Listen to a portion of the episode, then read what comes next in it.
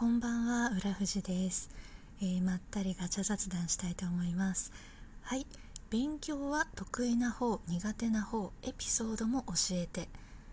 ああ教科によるやつですね。これあの 数学とかあと国語とか、まあ、現代文とかか。あの暗記がそんなにいっぱいしなくていいやつは好きだし得意だったんですけどいわゆる社会とかあとなんだろうな英語英語もそうか。暗記系？あの本当に勉強しないといい点取れない系はあのー、嫌でした。そう。なんか得意苦手っていうか嫌なんでしょうね。あの昔から気分に波があるっていうかあの安定してパフォーマンスを出すっていうのがもう何よりも苦手だったので気分屋だったので なのでそういうそのちゃんと頑張らなきゃいけない教科の点数が安定しないタイプでした。だからこそあのちゃんと頑張った時はとん結構いい点取れたんですよ。けど けど頑張らないと、ま、当然ですけど突然下がるので結構波ありましたね。なので得意苦手気分屋だった。でも嫌いじゃなかったです勉強。あのー、特に理科とか数学とか。私結局大学は文系出てるんですけど学生時代は理系の科目が好きでそういうのは結構好きでしたね。あの特に数学は好きでした。うんなんでそんな感じで点数に結構波があったのでそうそこから始まったんですよ。あの人に期待されて失望されて落ち込むっていうのそこから始まってると思うんですけど多分。なんかそれこそ頑張るとなんか本当に熱中するタイプだったんでしょうね。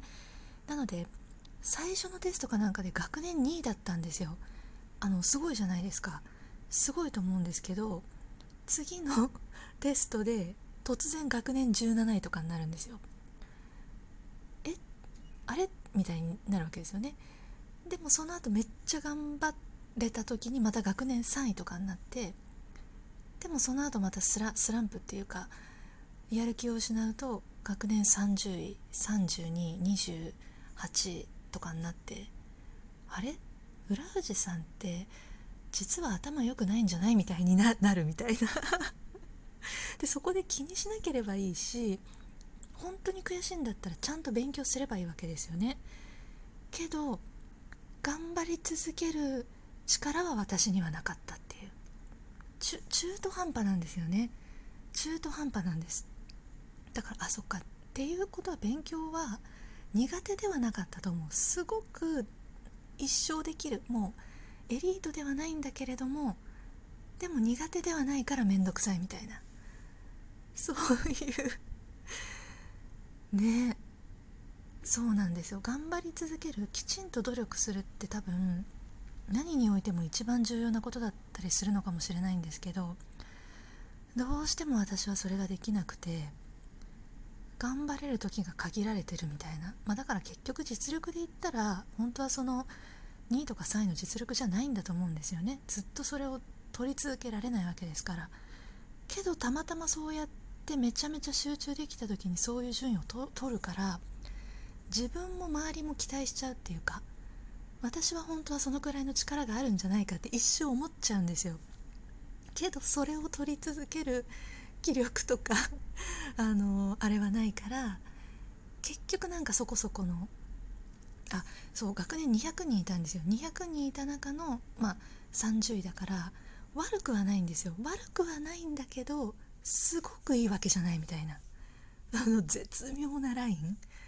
で1回めっちゃいい順位取ってるから先生とかもめっちゃ期待するわけですよね。浦富士はできる子みたいな。だと思ったんだけどあれ？みたいな。空気を察するわけですよね。子供心に。中学の時とか。だからそのエピソードはねなんか自分でもそれしんどかったです。あの自分の力が 安定しないから、まあ、自分のせいなんですけどね。なんで勉強に関してはうんそういうなんか不思議な感じでした。模試とかもそうだったんですよね。なんかめちゃめちゃ集中できた時はいい点取っちゃったりするんだけどそれを取り続けられない。から偏差値とかも安定しなくてまあだからそういう人って結そういう人っていうか私の場合は多分その低い方の時が実力値なのかもしれないんですけどやっぱ期待しちゃうわけですよね自分でも。本当はもっとできるんじゃないかみたいな。ねその それがねこうやる気になったり自信になったりすればいいと思うんですけど私はどちらかというとその焦りとかプレッシャーとしてその事実を受け止めてしまうタイプの、まあ、性格というかだったので学校でも塾でもその なんかやきもき感というかこう歯がゆさみたいなな何なんだ私はみたいな のをすごい感じてた覚えはあります。はい。そんな感じで学生時代の 勉強エピソードでした。それでは今日はこれで失礼いたします。浦富士でした。